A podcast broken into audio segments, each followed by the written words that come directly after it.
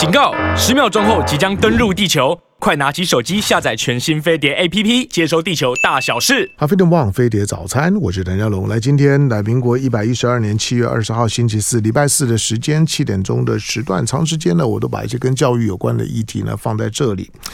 好，那当教育的范围非常的非常的广，非常广泛了哈，就说不只是在在学校里面学院派的教育，甚至于亲子教育、胎教，我都我都甚至于这些年的时间呢，我花比较多的功夫，也吸引了呢更多的一些的高等教育的一些的学府，甚至海外的一些的一些的学府呢，来到台湾啊、他们注意到了飞碟早餐，那也觉得飞碟早餐呢会有一个专门在谈教育的单元，他们就很惊讶，好，所以呢也提供了许多我们的听众观众朋友们。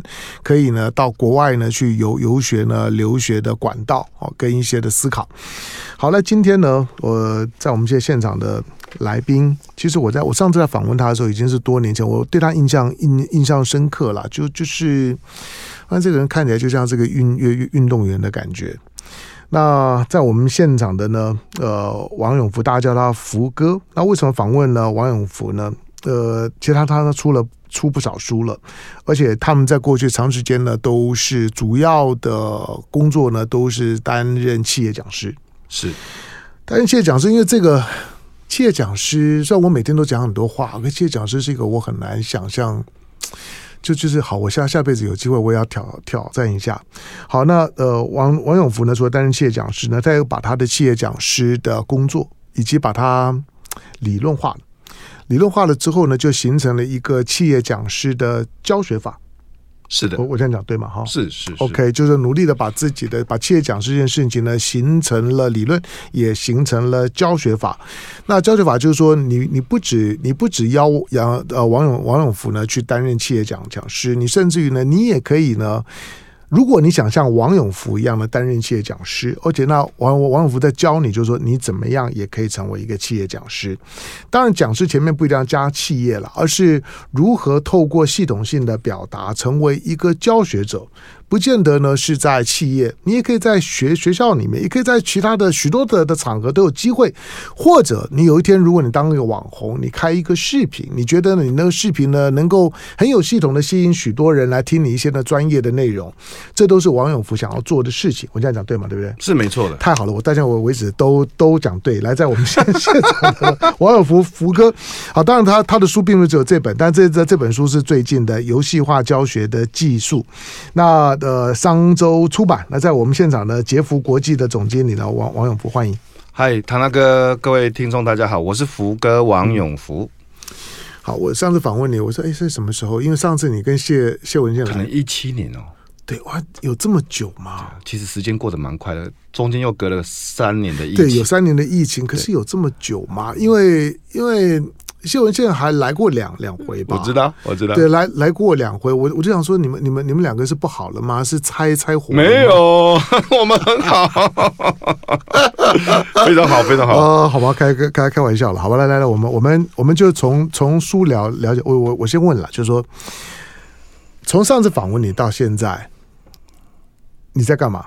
嗯、呃，如果从一七年开始算，哇，这个好了，几本书。嗯多写了几本书，当然、嗯、对啊啊，这这这几本书都这几年写的吗？对对对对，从包含教学的技术、上台的技术，然后呃，上台技术是在访问之前写的。好，对，访问完之后写了教学的技术，写了工作与生活的技术，嗯、然后后来因为疫情的关系，嗯、我临时很快的写了一本叫做线上教学的技术，嗯、那就是给疫情的时候老师用的。嗯啊，这本书后来也全文公开免费。嗯。全文跟大家分享这样子，然后在二二年的时候年底再写了一本叫做游戏化教学的技术，然后呃完成了一个 PhD 学位这样子，嗯，多比了几场铁人三项，嗯，呃跟法务部合作帮检察官做简报技巧的训练这样子，因为国民法官所以第一这个上线的检察官们都大概是上过我的简报技巧的课程。呃，横渡了澎湖湾，在前几天，对，大概是 就这样子，去写书、工作啊、呃、研究啊。对了，还有一篇 paper 拿到年度最佳论文，然后拿到整个期刊的、嗯、呃 the best of the paper，嗯，twenty twenty two 这样子，听起来很骄傲。哎，一般人家写论文呢，有的时候要花钱呢，去说什么什么掠夺性期刊嘛。我是拿到奖金的，所以还蛮骄傲的。嗯，好，所以所以这不这博士是纯金的，对吧？可以啊，要全文都全文公开。我我我我跟我讲，好，当你在你在云科大，对云科大，云科大拿到了博士学位，嗯。我很我很惊讶，王我问王永福说：“你念了多久？”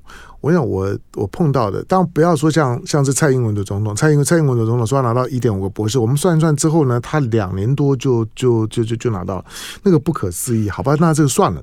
可是，一般拿到博士学位，像是王永福这样子说，他前前后后念了十二年半，十二年半，那是怎么样？是？是没有好好念吗？没有好好写吗？哎，应该是说，我其实前面的进度是很正常的，嗯、也是算很快的。嗯、我们很正常，博士学位大概就花呃前面三年会拿到呃博士资格考，通过博士资格考，一般规定会这样子，嗯、三年你要通过这样子。所以我也是按照进度的。嗯。后来我的孩子就出生了，哦，连续有两个孩子出生了。OK，啊，工作开始变忙了，然后开始去像台积电啊这些公司教课这样子，所以有一阵子其实我是荒废的，就是你知道又有孩子又有工作又要写书，我就没有把它放在心上这样子，一直到一直到有一天大概二零一七二零一八的时候。有个读者啊，在我签书会的时候问我说：“哎，福哥，你看起来一切都很棒，有没有什么遗憾？”嗯，他问我这个问题。嗯，我说严格说起来，如果是遗憾，就是我想做那做不到的，还没有做到的两件事。第一件事情，我还没有拿到我的和气道黑带的段位。我有一个，哦、我有一个武术快要升黑带了，但是因为九二一大地震，嗯、对，因为我因为我看你的这体型，就是平常有有在练，嗯，是，所以我那时那个就是最后一次的检定，我还没有通过，嗯，这是我一个小小遗。那时候啦，第二个是我的博士还没有拿到，我通过博士资格考了，我是博士候选人，我还没有拿到博士学位，嗯，所以这个问题回答完之后，我我自己想了一下，我难道我就会让它变成遗憾吗？我我是已经是没有办法解决了吗？嗯。我决定不让它变成遗憾，嗯、所以从二零一七年开始，二零一八我申请复学，然后重新再 study。其实当然时间比我预期的久太多了，从二零一八、一九、二零，然后往一直往下读，一直到二零二二年才完成。嗯、啊，中间我合气道黑带也拿到了，所以这两件事情我都我都完成了。那时间的的问题是因为因为我有小孩，所以一个小孩事实上男生也可以有三年的育婴假。哦。啊，对，所以、哦、OK，所以就就你以这个为借口啊啊，哎，嗯、这个是正常，这是对。正当理由，这是每个学校都有的。我我我知道这正当理由，但是就是反正反正有孩子嘛，就就停了三年。对，然后就所以你就会多的时间，你就会有多的时间，因为正常的修业博士是七年加两年，九年是 max 嘛，嗯，那除非再加上像育婴假，那我又有两个小孩，所以又多了那些时间，才能有那么长的时间，十二年半的时间去完成我的修业年限。这听听起来有点不可思议，不过我是很佩服了，因为你知道，在学在学学校里面，在学院里面待过的人啊，因为你通常越到后来会越没劲儿。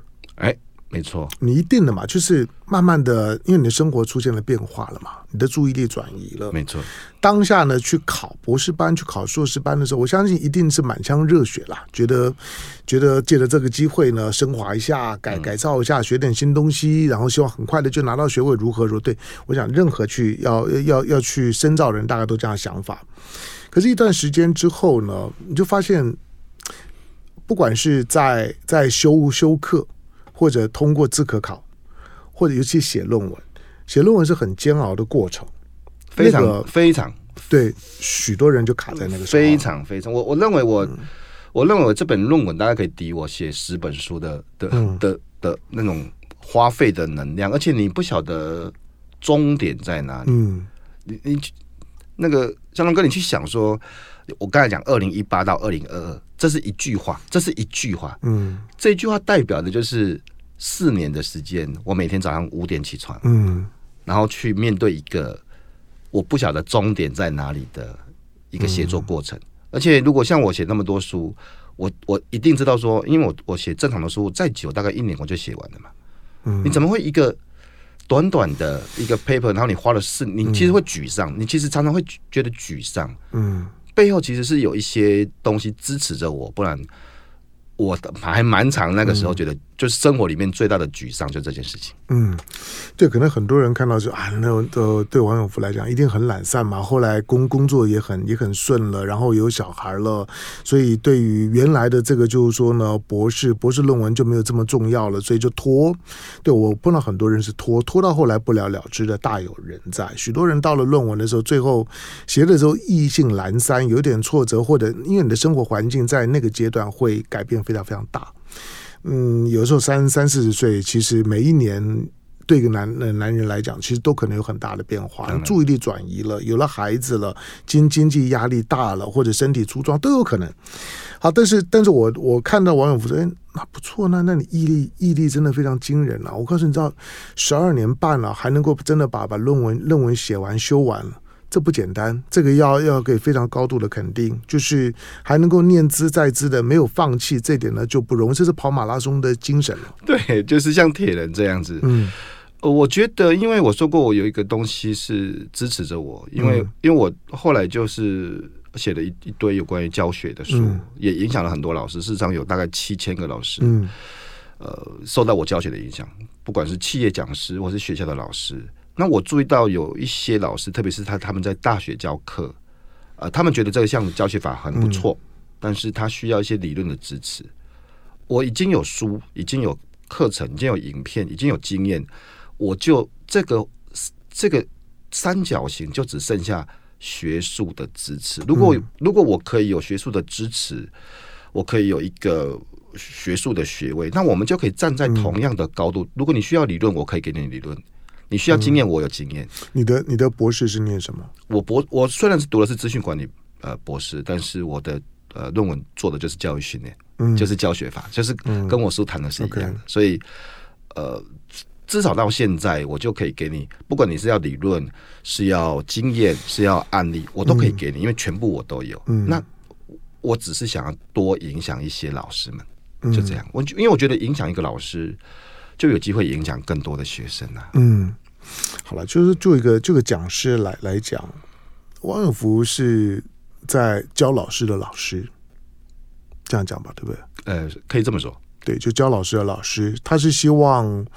除了他在担任企业讲师的时候呢，把他的一些的一些的专业准备消化完了之后，希望能够在企业邀你来上课的时候，把设定的那个题目能够深入浅出的，同时让大家觉得不枯燥不无聊的上完那些课程之外，让这些企业单位里面呢有这种进修的感觉之外，他的很多的就是说浓缩而成的教学法，是我觉得王永福做的最多，而且我觉得最值得称道的。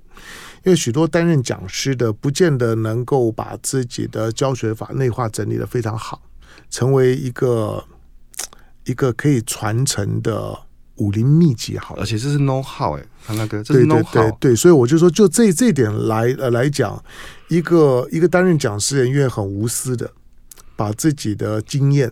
整理完了之后，如果你可以学，OK，我就尽量教，甚至于免免费的线上开放呢，能够让你取得。这个其实你要有有非常不同的思维。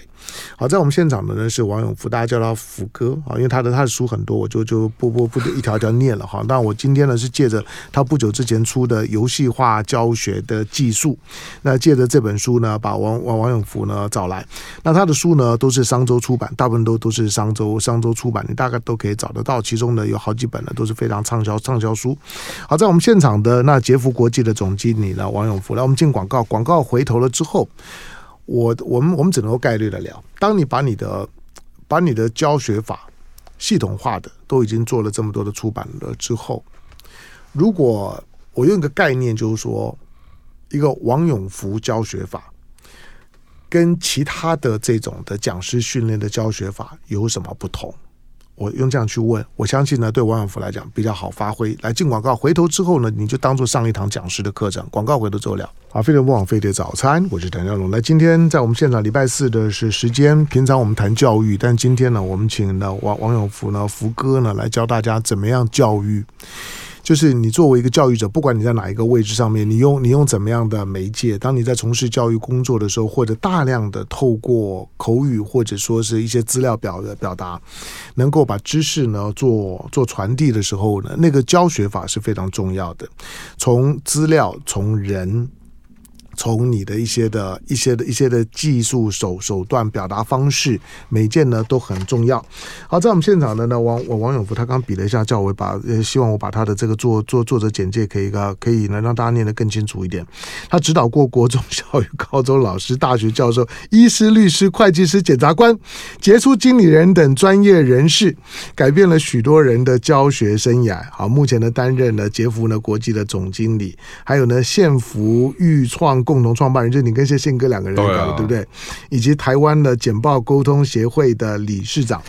好了，当然，因为因为我平常，因为我我我那时候其实我很想问谢文宪，就就说你跟福福哥不不不好了吗？没有。那为什么我访问你的时候呢，之后就再也没有看到福哥？好，OK，好，现在现在知知知道了。好，来，我我要开玩笑的，因为刚刚在讲，就是说能够花十二年半呢，把一个。实际上，对于我认为对你来讲可有可无的博士学位，多了那个云科大的博士学位，我也不认为对于王永福就一定会在工作上面有多大的帮助。挂个博士头衔或不挂博士头衔，我认为对王永福的差别不大，这我主主观上面的感觉。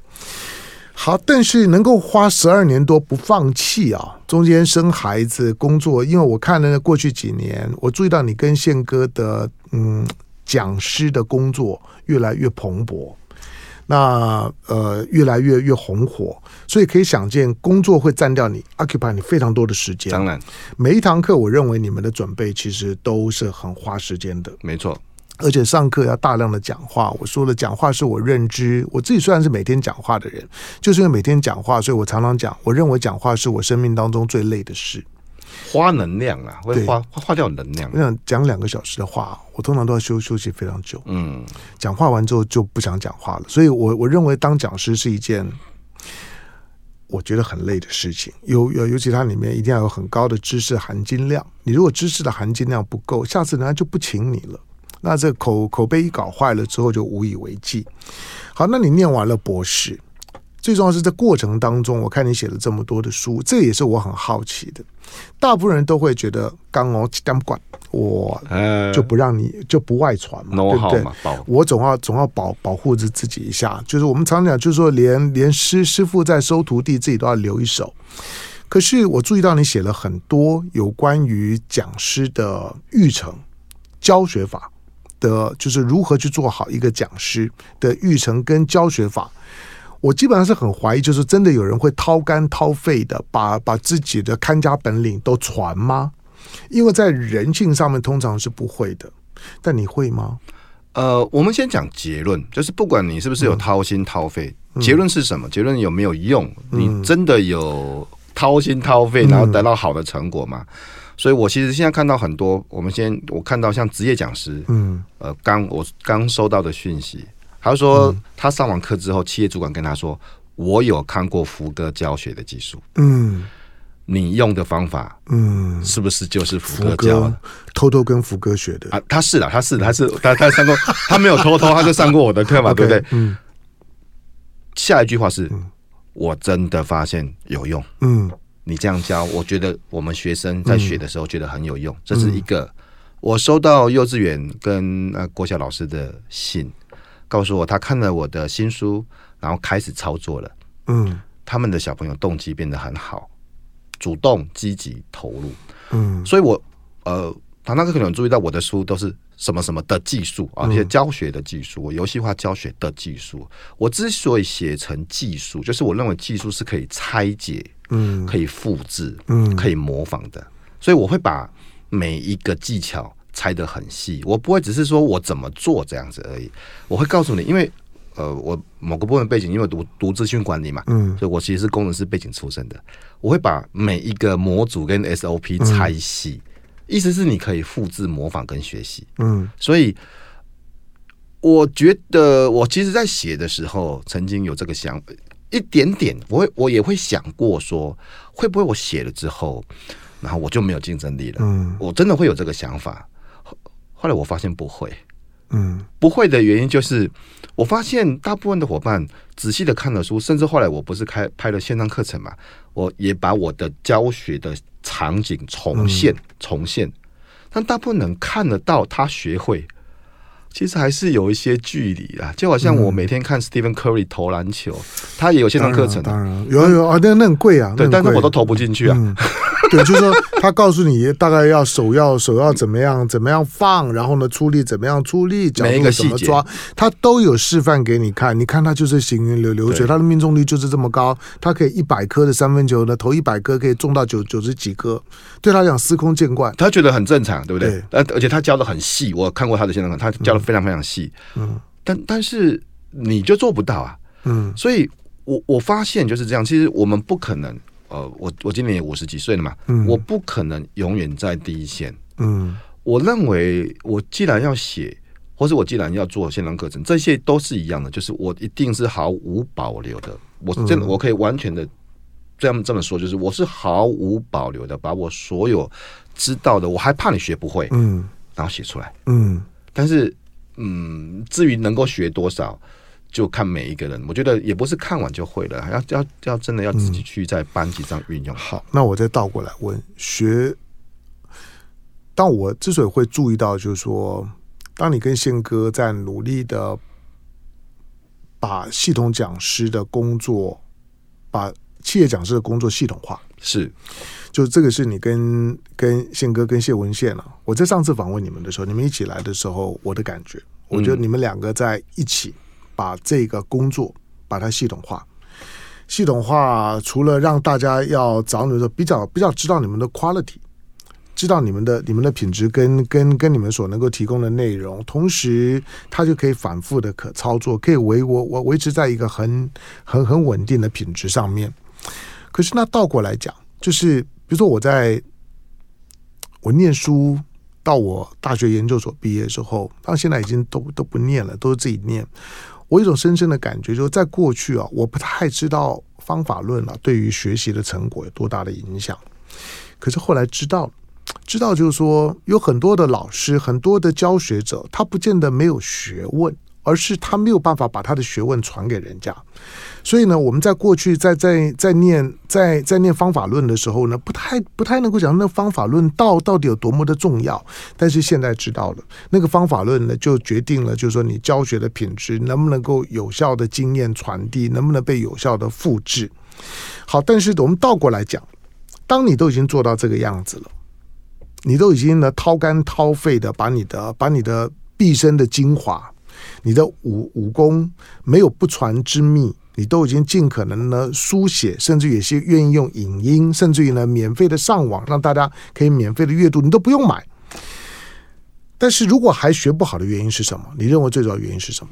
我觉得应该是说，我我看到只要是有看过我的书啊，嗯、或者是看过线上课程的老师们，嗯，我认为都有些不同的影响，嗯。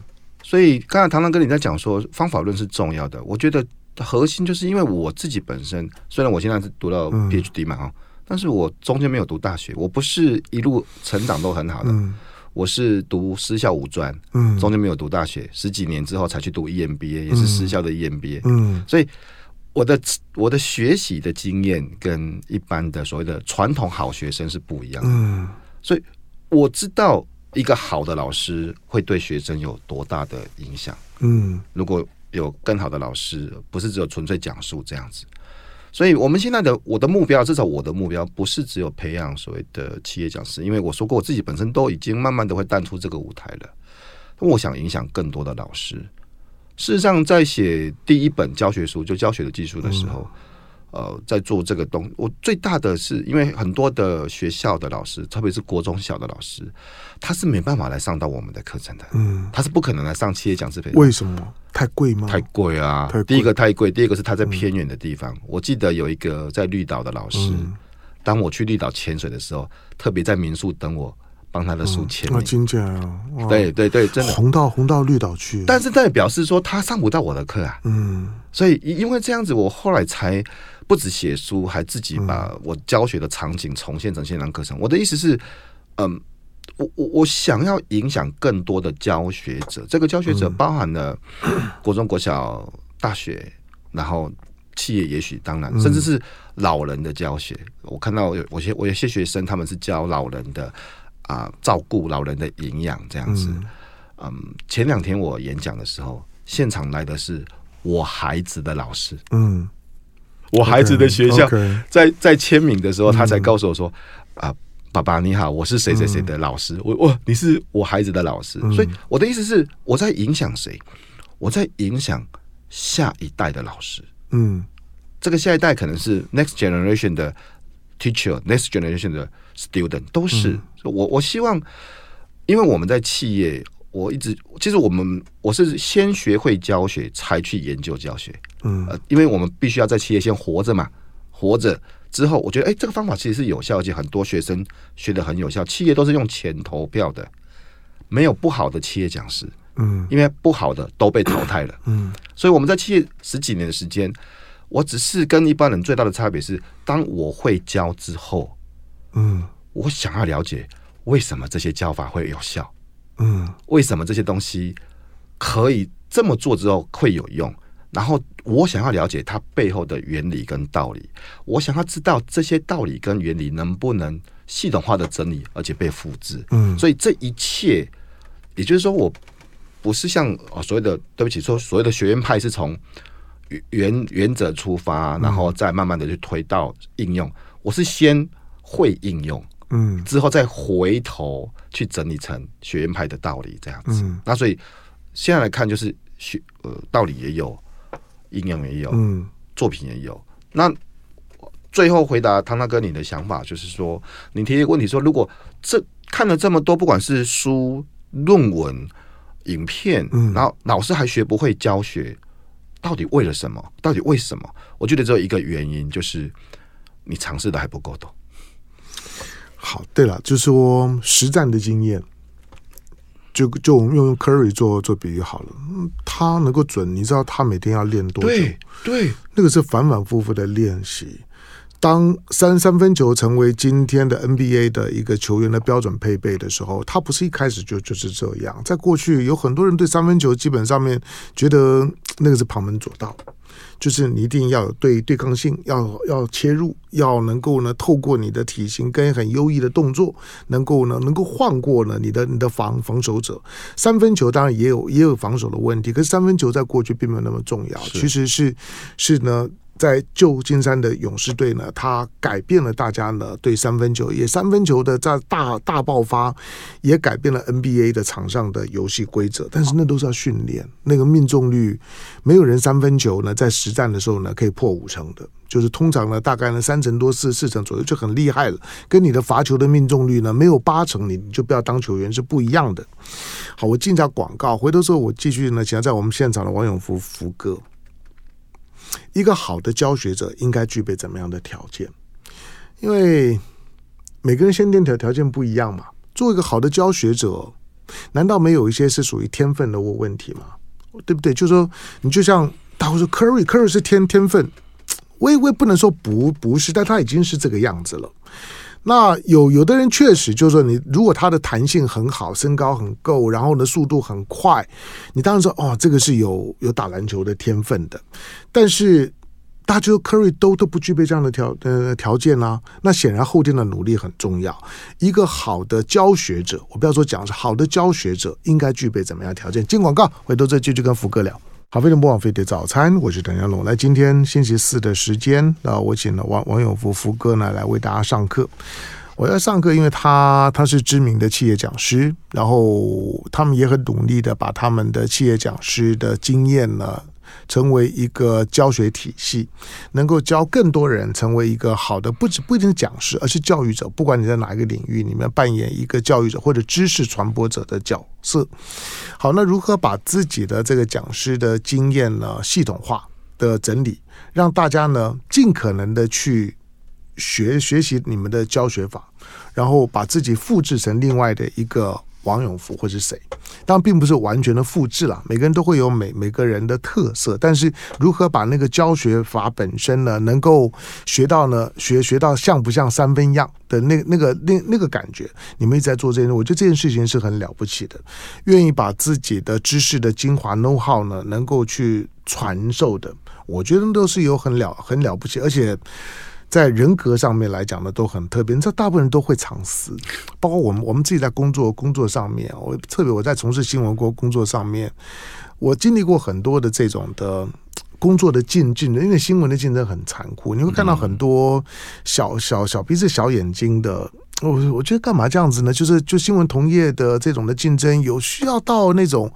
非常小的那种的技术的细节或者提防，但是我我觉得在你们身上呢，没有这样的特特质，我觉得这是非常棒的。只要你你你肯学，王永福就会尽量的教你。好，不过我倒过来问了，除了教学法之外，一个好的教呃教育者或者教学者，难道没有一些他们该具备的条件吗？我觉得有的，就是说，当然。简单的说，我认为一个好的教学者必须要掌握三个不同的元素。嗯，第一个就是他要很清楚他的教学目标；第二个是他要有足够多样性的教学方法；嗯，第三个他是要有自己的动机激励的呃体系。这样，就这三个，一个就是教学目标，一个是教学方法，一个是动机激励。嗯。那教学目标其实也没有那么复杂啦，就是只是很多人在一开始教学的时候会搞混了他的教学目标。比如说，教学目标大概就是三个，我们可以称为就态度型目标、技巧型目标，或者是知识型目标啊。那当然知识都很简单嘛，就是呃给你一些 knowledge 新的 knowledge 这样子。可是有很多不是知识哦，是技巧。我可能要教你会一件事情，那其实是技巧，那个不是知识。你知道很多知识，不见得你会有技巧。就像你知道投三分球的知识，也不见得会有投三分球的技巧。另外一个是态度型的目标，就是我希望改变的是你的态度，嗯，你的行为习惯这些事情。好，那不管是哪一种目标，我认为一个教学者第一件事情要先清楚，我教完这门课之后，你会得到什么？嗯，我的学生会得到什么？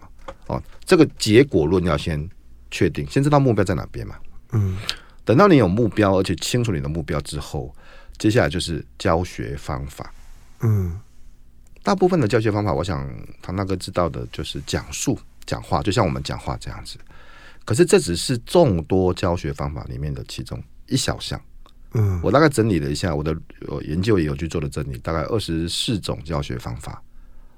啊、呃，问答，嗯，小组讨论，演练，影片，嗯，嗯、呃。选择单选、复选、排序，哦，这些还有很多哦。我的意思是，那你要传达一门知识的时候，除了讲述之外，你还有什么武器？你还有什么武器？你会投三分球，我觉得很好。嗯，那中距离呢？那上篮呢？过人切入呢？你的武器，如果你只会投三分球。那大家就知，你看很快就知道你就是这这一招而已。嗯，你其实没有其他可以变化的东西。教学也是这样子。嗯，因为人的注意力是有限的。嗯，他可能会，如果你一直持续听到讲述，听这样讲，如果大家可以像唐大哥口才这么好，那就算了。但是不见得，因为其实反而单独透过讲述来吸引注意力，其实是难有难度的哦。嗯，是有难度的。没错。所以你反而需要一些不同的转换。会降低整个教学精彩的难度，这是是是这样子。譬如说你，你你不要自己讲嘛，你让他们自己分组讨论啊，也许还更好哦哦，也许学习效果还更好。但这里面其实会涉及到不同的教学方法，其实属于不同的学习理论啊，像行为理论啊、认知理论啊、建构理论啊，这我们就不细说，只是说这些方法背后都有不同的理论依据。OK。你现在有有教学目标了，你有教学方法了。最后一件事情，动机。嗯、我的孩子没有动机，我的孩子不投入，我的学生上课不参与，这个你要视为是正常的。嗯，请记得，学生没有动机是正常的。老师的目的就是要激励他们的动机。这个时候我就会说，我们就会用游戏化，游戏化是把游戏的元素应用在。教学的现场游戏化教学。所以，比如说，你可以塑造团队竞争啊，嗯，那他的每个正确的答案或是他的参与，你可以给他点数啊，点数会有排名跟激励啊，这些方法都已经用在很多不同的教学现场。像我的学生有大学教授，他教国家考试的科目，嗯，用这样的方法拿到年度教学绩优奖项。像有医师教的是医疗法律，用这样的方法去教医师们怎么避免法律的纠纷。国中、国小，国中有教理化的老师，嗯，高中有教国文的老师，都用了这些游戏化的教学方法，动机激励。所以你会看到一些我常讲，就是说很少看到的教学风景，就是你会看到你的学生很投入、很积极、踊跃的抢答。甚至有老师觉得他的困扰啊，我在前两天的演讲，老师的困扰是福哥，我的学生太积极了，怎么办？嗯，我说你现在遇到第二 level 的困扰，对，因为那个 对老师也有压力了，对，你 level two 的困扰了，就学学生开始对你构成挑战了。哎、欸，他太参与了，他你还没有讲完，他就要抢答了。对，我说你这个已经进到 level two 的啊，我就教你怎么做，怎么样去维持教室的秩序。我的意思就是说，所以总归回到一句话。我认为一定有比讲述更好的教学方法，嗯，一定有，一定有一个更好的教学方法，只是我们还没有发现而已。嗯，所以我我我我认为啊，把一个困难的东西教的很困难，嗯，一点都不困难，嗯，但是把一个困难的东西教的很简单，其实一点都不简单。一定有一个更好的方法，嗯、所以我们我我也一直跟老师们分享，就是说，呃，因为我我会有很多的新书的免费的演讲或者讲座，哦，像前几天这也是扛两百个人的教学现场，呃，我只是要示范给老师们看，我们怎么用我说的这些方法，嗯、然后有效的传达一些知识，最终我我觉得学生学到、得到、知道。用得上才是重要的，这是我的想法。嗯，我过去常常讲深入浅出，深入点浅出了。深入当然是有点难，因为你要消化很多的材料，但最难的是浅出的部部分，把你消化过的东西呢，能够讲到那些没有办法像你一样的，能够能够消化大量材料的人，能够呢听得懂。所有的教学呢，其实不过是在这四个字上面，就讲师呢要负责深入，同时要能够呢用很浅显的方式让听的人听得懂。